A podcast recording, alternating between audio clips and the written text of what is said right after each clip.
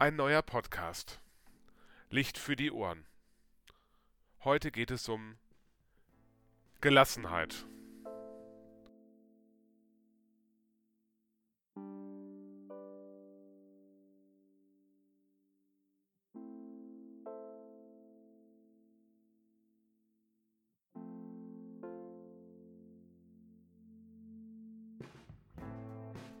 Ich habe das Thema Gelassenheit kennengelernt, als ich Griechisch gelernt habe. Im zweiten Semester 2009. Als eine der sokratischen Tugenden wird die sogenannte Sophrosyne hochgeschätzt.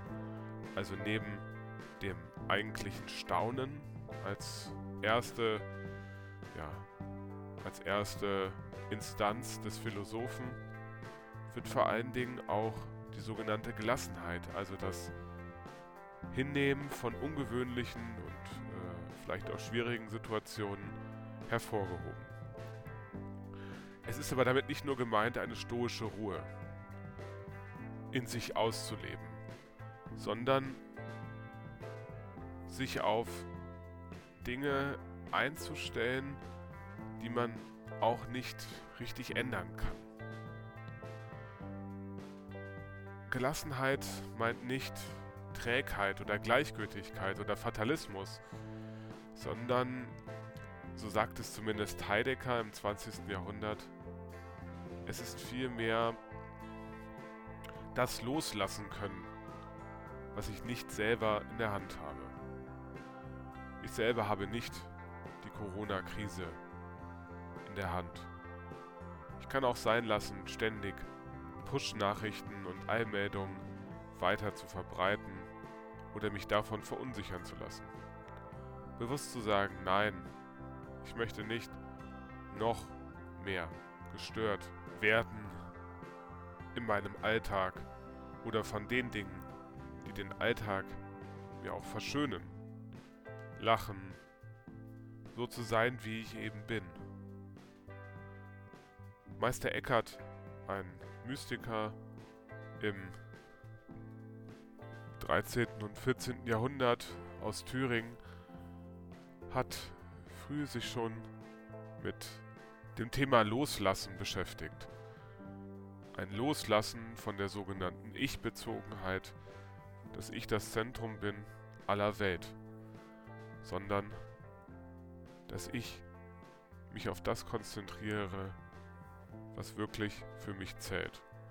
Eine, ja, auch nicht einfache Thematik, wie ich finde, die aber trotzdem sehr sinnvoll ist. Mir hilft das insbesondere, wenn ich an meine Notfallseelsorge-Einsätze denke. Kurz bevor ich bei den Menschen bin, die dann gerade in diesem Notfall meine seelsorglichen Fähigkeiten brauchen, atme ich bewusst zehnmal ganz tief durch und ganz in Ruhe aus und versuche einfach nur für die Menschen da zu sein. Das erdet mich und schafft auch durch dieses bewusste Atmen, dass ich den Stress, der automatisch dann kommt und die Aufregung bewusst zwar wahrnehme, aber nicht bewerte, sondern einfach nur und so weiter und so weiter. Ganz in Ruhe einatmen, ausatmen.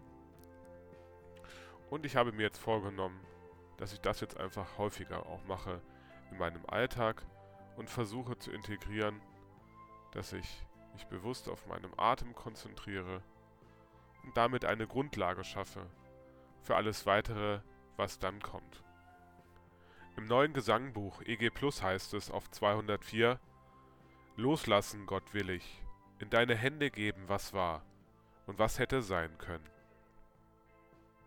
Anvertrauen will ich dir, was ich getan habe und was heute liegen geblieben ist. Danken will ich für das, was ich geben und was ich empfangen konnte. An dein Herz legen will ich die ganze Welt und mich selbst. Licht für die Ohren. Dein Podcast. Gott segne dich.